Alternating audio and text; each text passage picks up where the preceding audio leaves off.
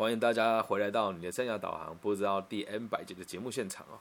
那今天呢，我们要跟大家讲的是这个了解多一点梦境的象征啊。那这个书这个取材内容呢，来自于阿德勒博士的《自卑与超越》里面的第五章的最末几段，来跟大家分享。好，那我们就直接开始了。首先呢，是一个女孩子的弟弟在一场意外里身亡。是一个女孩子，她弟在意外当中身亡，然后来找阿德勒博士做协助。那这个女孩子哦，跟阿德勒博士表示，她的第一个记忆是什么呢？她的第一个记忆是，我的弟弟还非常小的时候，还在学走路哦，他抓住了一张椅子想要站起来，但是椅子倒下来了，马上撞到他。他的早期记忆呢，陈述的是另一个意外，对吧？这是个意外嘛？我们意料之外的事情就叫意外嘛？让我们了解到，他深深的记得这个世界充满危险。虽然他看到的是别人身陷危险，但对他而言，世界也是充满危险的嘛。那接下来呢？阿德就跟他聊一聊。那你最常做的一个梦是什么呢？他就继续说了。他说：“我认为这个梦非常的奇怪。我沿着路上走，地上呢有一个洞，我没有看见。”走着走着，我就掉到洞里面去了。这洞里面呢，到处都是水。只要啊，在梦里我一摸到水呢，我就会醒来。而醒来的时候，我的心跳相当的快。这个梦境相当的真实。我看到这里的时候，觉得这个梦怪吗？诶，也确实是。他的意思是我掉了一个洞里面，洞里面全部都是水，一摸到水我就醒来。所以意思是什么？他掉下去了，可是他没有受伤。但他知道洞里面有水。他摸到水之后，他就醒来，所以代表了什么？阿德勒博士就会这么解释哦。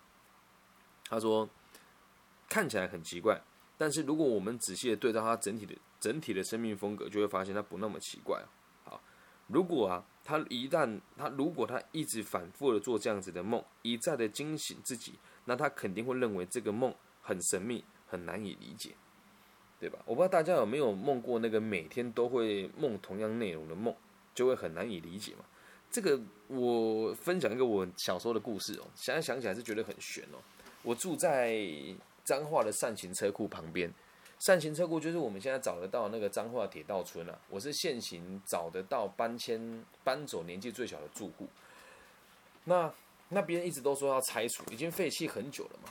然后小时候呢，我妈妈都不允许我去另外一条巷子里面玩。但我也不一有他，我说那可能妈妈就是规定，就是规定，可能那边有坏人啊等等，咱们就不去了嘛。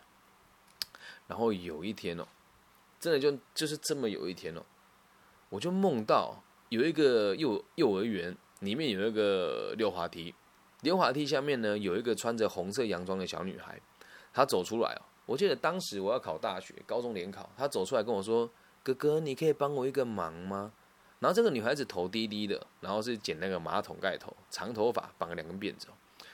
然后第一天我就跟她，我就说：“可是我要考试。”那时候我在梦里面我还知道我要考试哦。我说：“可是我要考试，也不要开玩笑啊。”然后第二天又是同样的场景，我就看到我沿着教室走过来，转一拐个弯拐，就看到个这个溜滑梯下面走出一个小女生，又来问我说：“哥哥，你可以帮我一个忙吗？”第二天又做同样的梦，如果你是我，你会不会觉得毛骨悚然？有一点吧。第三天呢，第四天，这个梦连续做了五天哦。到第六天的时候，我已经开始有点害怕睡觉，因为每天的场景都一样，而且到后面几几天，我已经没办法跟他好好沟通，都是那我没办法，不好意思，我感觉就是斩钉截铁嘛。那我就跟我妈妈说：“妈妈，我最近常常做一个奇怪的梦，我讲给她听。”那我妈这个人也有趣啊，她说：“那你就跟她讲，你没空，你要考试就好啦。”我说：“跟她讲好几次啊，你要很认真的拒绝她。”我妈说：“你要很认真拒绝她。”然后在梦里面我就认真的拒绝她。我说我不知道你是谁，但我要考试，我真的没有办法帮助你，真的很不好意思，你不要再来找我了。果不真其然，我就再也没看过他了。那这个梦为什么觉得有趣哦？其实我现在想起来哦，后面有发生一些巧合的事情了。我当时的想法是，我一直很想要回去找我以前跟我一起鬼混的朋友们，但是呢，我又不得不跟他们说再见，因为我高中的时候成绩非常差劲，然后我。跟我一起玩在一起的朋友，念附近一间高中，就沈佳宜念的高中嘛。九把刀那个那些年错过的爱情那部那那部电影的那个高中叫金城高中。那我的朋友都是金城高中里面放牛班的孩子。所以我很想跟他们玩在一起，但我不能玩嘛。那那个可能就是一个象征吧。那为什么这个小女孩？是因为我后来想一想，是当时呢，他们介绍一个女生给我认识。这个女生长得很漂亮，很标致，但是因为她是自优班的学生，所以我们无法跟她相处。后来想一想，这个小女孩的这个这个形象跟那个女孩子长得很像。那之后就没做这个梦了嘛。那后面发生一个巧合，我觉得很有趣的跟大家分享哦。然后当时呢。两年就经过了嘛，过了两年之后就读了大学。我读东海大学，我们都很流行所谓的联谊哦。联谊就是几个不认识的男生跟几个不认识不认识的女生去某一些地方玩。那我们就是很喜欢去那一些比较没有人去的荒郊野岭啦，或者是比较刺激的地方去吓吓女孩子，可以牵牵手、拉拉，哎，搂搂腰、牵牵牵牵手，然后抱抱额头嘛之类的。然后我们就选择去这个废弃的铁路宿舍。那我就印象中，妈妈说左边这条巷子永远都不能走。那一天，我想到都已经这么大了，而且我们是自由行动了嘛，我们就自己分成一组一组去探险。虽然说是探险，但也是下午一两三四点的事情了。那时候天气没有这么热啊，所以下午大概二十七八度左右，我们就一起进去了。我走进那巷子之后，才发现，哎，不对，我住在这里这么久都不知道这里有有学校，然后就继续往前走，就发现，哎呀，不得了了。我从来没有来过这边，但这里面的场景跟我梦里面的几乎一模一样。当我看到教室的时候，再左拐过去，就发现真的跟梦里的场景都是一样的，只是梦里的场景地上没有落叶，而在现实的生活当中，地上布满了落叶。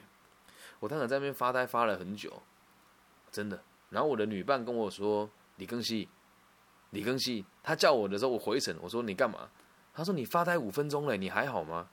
我确实吓到了，对。但这个梦境想起来是觉得很难以理解。但那个地方我真的从来没去过。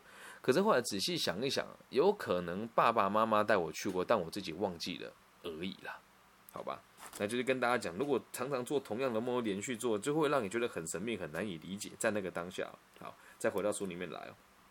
那书里面讲的这个梦哦，再重新跟大家提醒一下：我走在路上。然后地上有一个洞，我没看见，我就掉下去了。洞里面都是水，摸到水我就醒来，心跳的很快。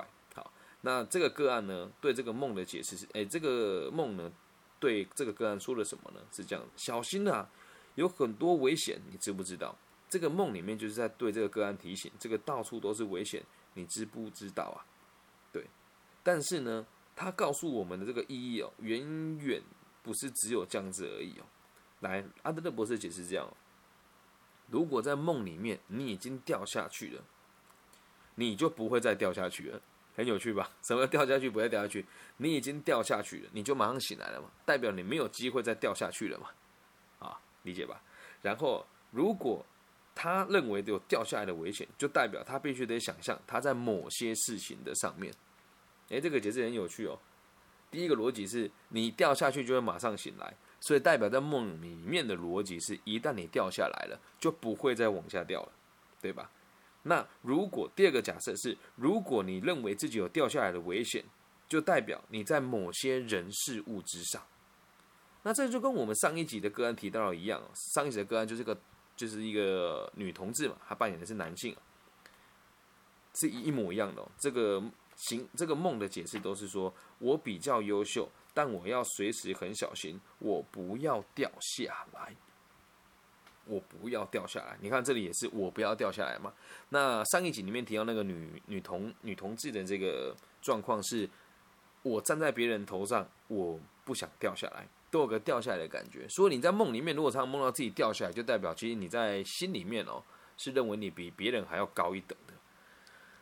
我也常常会梦到自己掉下来的梦，可是对于前面的印象就完全没有。对，对于前面印象就完全，我就只会认为就哎，我掉下来，然后我就抖一下就醒来了。对，但这个就是我做这个梦前面是完全没有征兆的，所以我在想，或许某种程度上我也把自己看得很孤傲吧。对，这也是我昨天在检讨的一件事情啊。就就如大家所看到的，我做的是生涯规划跟讲师的工作嘛。那入行三年。一年的演讲场次大概四五百场跑不掉吧？那一个月演讲时数加辅导加辅导之上的加辅导跟生涯规划的这个个人咨询的时数，大概可以做到一百八到两百之间。所以我会认为自己比别人优秀很多，然后我会去跟我某一些我认为很有潜力的同行给他们建议，但是，一旦他们不接受我的建议呢，我就会非常的生气，心里面都会想哦，明明就有一个年少有成又轻轻松松能够达到的 sample 在你面前，为什么你不学我的方式，还要继续跟那一群人混在一起，然后再来告诉我说我不懂得跟别人合作？对。那这个想法，看完看完这一段，我就觉得那真的是我自己感觉太优越了，因为没有人可以证明你比他们优秀。你就说，那以赚钱跟这个接案来讲的话，我比他们好很多吗？嗯，这个确实是，这个确实是比他们好很多。但是并不是每个人都想像你一样啊，对吧？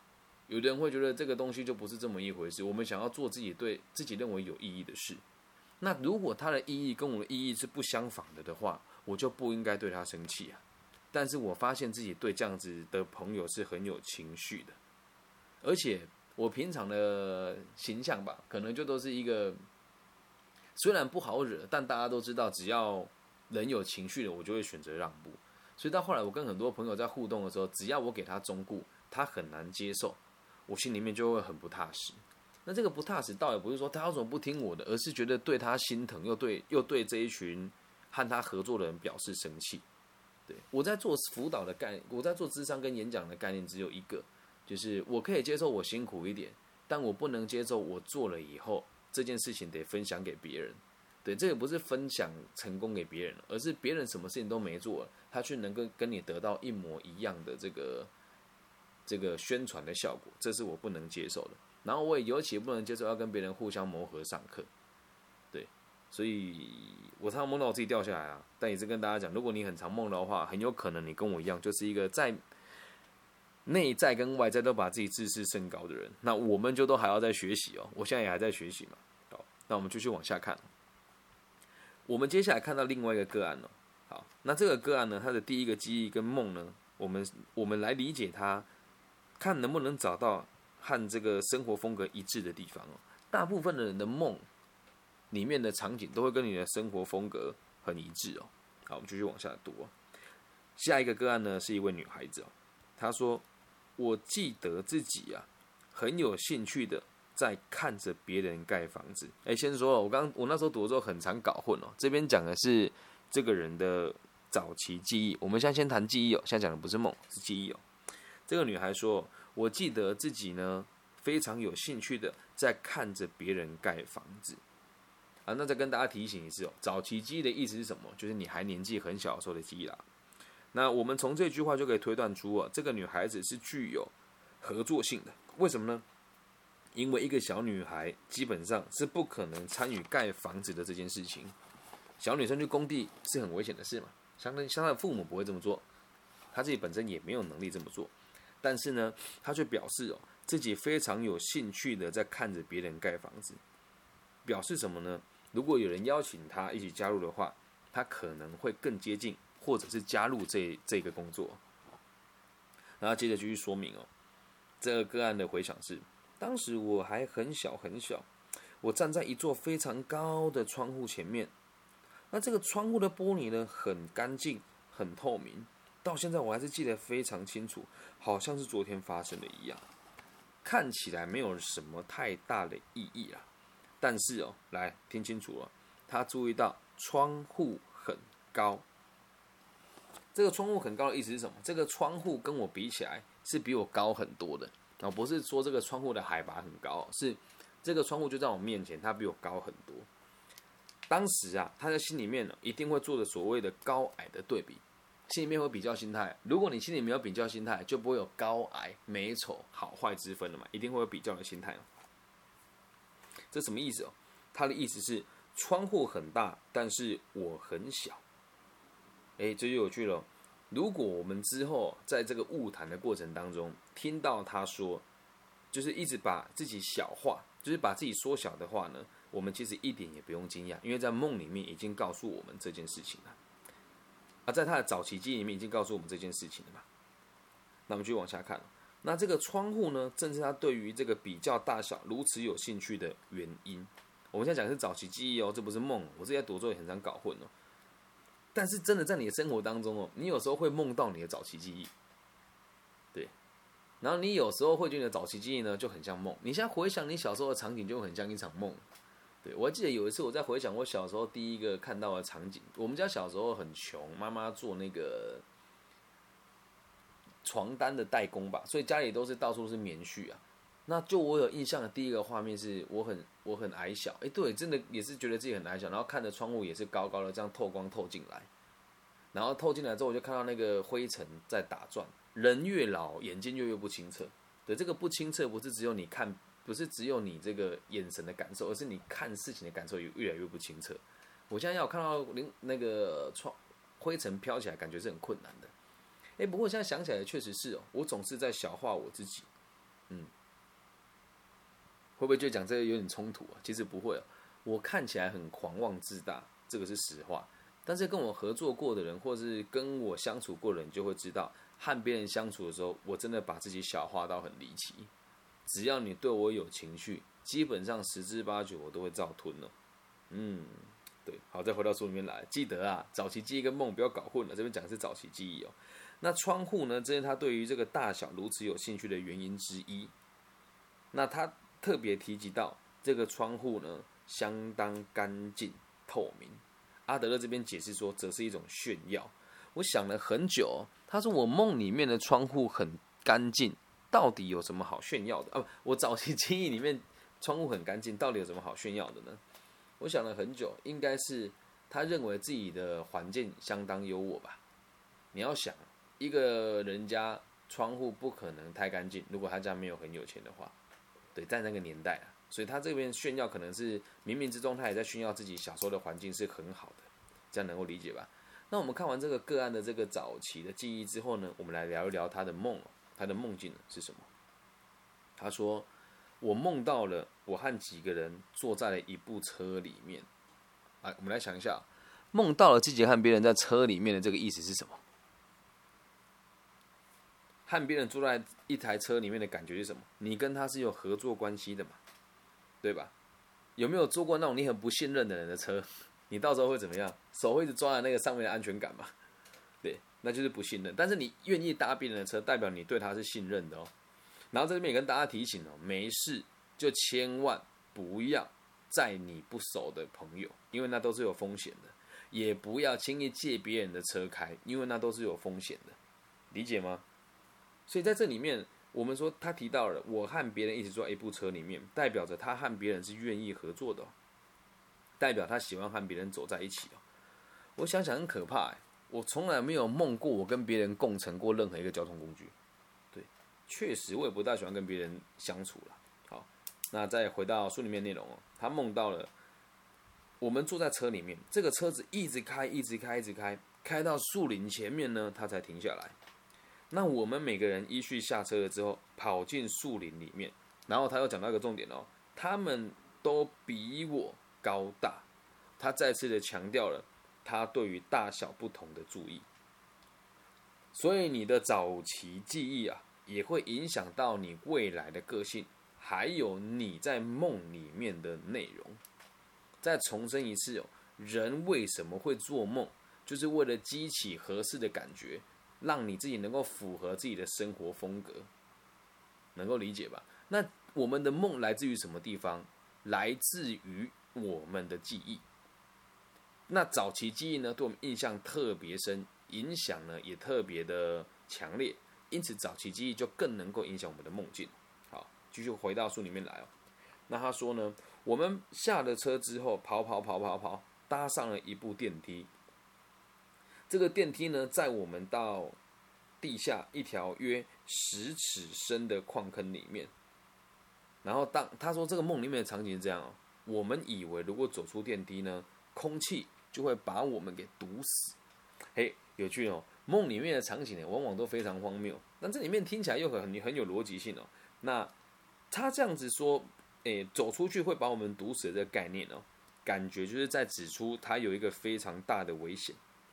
那其实大多数人呢都是害怕危险的，人类哦其实不是很非常勇敢的生物，而且人类也真的相当脆弱。在这边就要跟大家再复习一下阿德勒博士所说的人人类的三大限制的第一个限制哦，我们都活在地球的表面，而地球的表面呢，充满了各种危机，所以人会逃避危险也都是很正常的。人会不勇敢，很正常。人要是太勇敢，就死光光了，理解吧？以远古时代来说的话，好，继续往下看。不过他就继续说，我们坐我们坐这个电梯下来之后啊，一切都很安全嘛。虽然我们觉得很害怕，但是我们走出电梯了之后，也发现这一切都是很安全的。那他这边呢，你可以看到他的乐观，在电梯里面，你认为走出来有可能会死翘翘，但是呢，你还是走出电梯了，而且感觉到一切都很安全。就光是这件事情，如果发生在你正常的生活当中，这个人必须得要多乐观才做得到这一点，对吧？那假设哦，我们再回到书里面来，假设一个个体啊，它具有合作性。那他就总是勇敢跟乐观的。合作性是什么意思呢？就是你愿意和别人合作解决问题嘛。就你像我刚刚提到的，我那一位朋友跟我做同行，也也也是做一个演讲的这个同行老师哦。我我就一直认为他的做事方式很没有效率。但我我这么建议他，并不是说我觉得我高他一等，只是我单纯认为他会被这些人的逻辑害死，会浪费很多时间。那。在我的世界里面呢，我也是一个合作性很高的人，所以我的理解是，如果真的有机会，他们邀请我跟他们合作的话，我会很愿意负责任的把这件事情的前因后果都想出来。那我当然也已经跟他分析过整件事情的来龙去脉了嘛，但他不一定是可以接受的。可是，在我的认知是，如果大家愿意合作的话，我可以用更有效率的方法完成这一些事情。对，找到线上的艺人帮忙宣传。然后又或者是马上请我们这边的听众朋友，因为这里也有很多人说想要跟别人好好聊一聊嘛，那他们会提供一些免费的线上的服务，嗯，但我我他的提到在跟他一起做这些专案的其他朋友呢，跟我也是认识的，可是我对他们有没有仇恨的感觉，其实没有，只有暂时性的认为他们这样子做很浪费彼此的时间。可是如果哪一天真的要坐下来合作，我也是愿意的。那有人说，哎，那你这样很奇怪，你刚刚不是说你觉得他们很白痴吗？哎。我觉得他们很白痴是我认为而已，但是我如果跟他们相处，我并不会说出来你们白痴啊，绝对不会，我会很愿意跟他们分享我们该怎么做比较好。可是问题来喽，别人会认为你比较好吗？别人会认为你比较好吗？那就不一定哦。那以这一点来说，假设我觉得他们能力不足，但我却有跟他们合作的合作性，而他们在不了解我的状况之下选择不合作。或者是连理解都不理解就不跟我合作的话，在别人眼中看来是我自以为是，但从大局观的角度来看，是他们缺乏合作性。为什么？他们不勇敢也不乐观，他们不容许其他人加入，然后也不敢让其他人挑战他们的论点。而这件事情在我们的社会上很常发生。所以回到你自己身上，你要想你是不是个有合作性的人？什么叫合作性呢？看每一件事情都觉得没有竞争关系，也没有利弊关系，就叫做合作性。就像我小时候踢跆拳道，然后有一次哦，我就记得我有个小学弟要比赛的时候就哭着来找我，学长，我很紧张呢。我说怕什么，踹死他就对啦。我打输怎么办？很没面子诶。我说怎么会，输我就输了，谁没有输过？他说我我不想输啊，而且输了很丢脸呢。我说怎么会丢脸？他说输了就感觉我踢比赛就没有意义。我努力一年，如果还输了，不是很丢脸吗？我觉得我好像乐色。我说是啊，你是乐色啊。他说你不要再跟我开玩笑了。我说好，啊老实跟你讲哦。我的想法是什么？我这个人比赛几乎不怯场的，对，任何时刻你都很难看到我怯场。我人生最近一次紧张，就是到那个某一个单位去参加委员的遴选，我心知肚明这件事是内定的啦，所以当天去我就觉得我不想跟他们合作，但是他们又都是位阶相当高的人，所以我就觉得很紧张。那我就跟那个学弟问我说：“学长，为什么你比赛都不紧张呢？”我说：“我们比赛的目的只有一个。”就是切磋跟学习。那他说那输了呢？输了怎么办？我说输了就代表我们有进步的空间。我说那你赢了呢？然后说赢了就要维持顶尖呢。他说什么意思？我说我们每个人在比赛当中都是在让某一个技术变得更加成熟，是让全人类的技术一起成熟。嗯，所以就算比赛，你看对手也是有合作关系的。哦不然你看那个澳澳洲网球公开赛啦，或者那个什么拳王打架啦。他们在上面这个擂台比胜负，那实际上呢，他们搞不好是下台一起数钞票的，理解吧？这个就是合作性哦。只要你拥有合作性的人呢，就会就会是勇敢和乐观的。但是如果你不勇敢跟不乐观，就代表你没有合作性吗？诶，十之八九就是这个样子。好，我们继续往下看。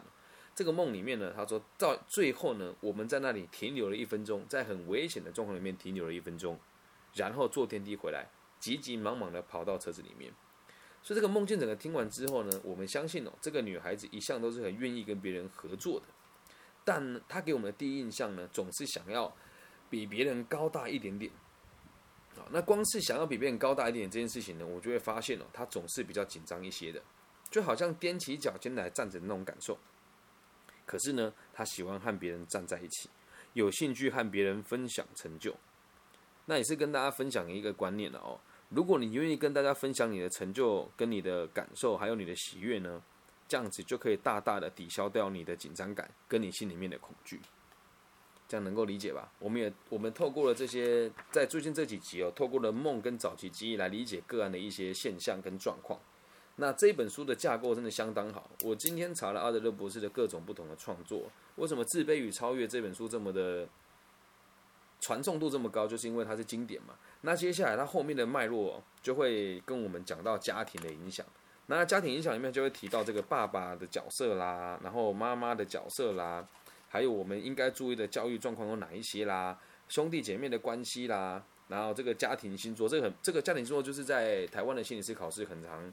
出现的这个名词哦，小时候不是小时候，我车祸的时候有想过要考心理师的那个研究所，所以我读了很多，我背过很多关于阿德勒的东西，但是我现在读了才发现，真的在台湾的考试就是背啊，没有多少人真的去钻研它。那如果你本身对个体心理学有兴趣的话，或者是你有认识很不错的老师，对于个体心理学是有研究的，我会愿意跟他学习。可是到目前为止，我是没有找到的。然后独生子子女的影响，那谈完家庭之后呢，会会再谈学校，对，会会讲这个学学校的教育面貌的改变啊，老师的角色是什么啦，还有如何好好的教导小孩啊等等的。那接下来他就会很有脉络，再往下走到青春期，对，然后青春期看完之后呢，会叫再带我们了解这个犯罪还有预防的部分，整本书就会越讲越深了，然后很有趣啊。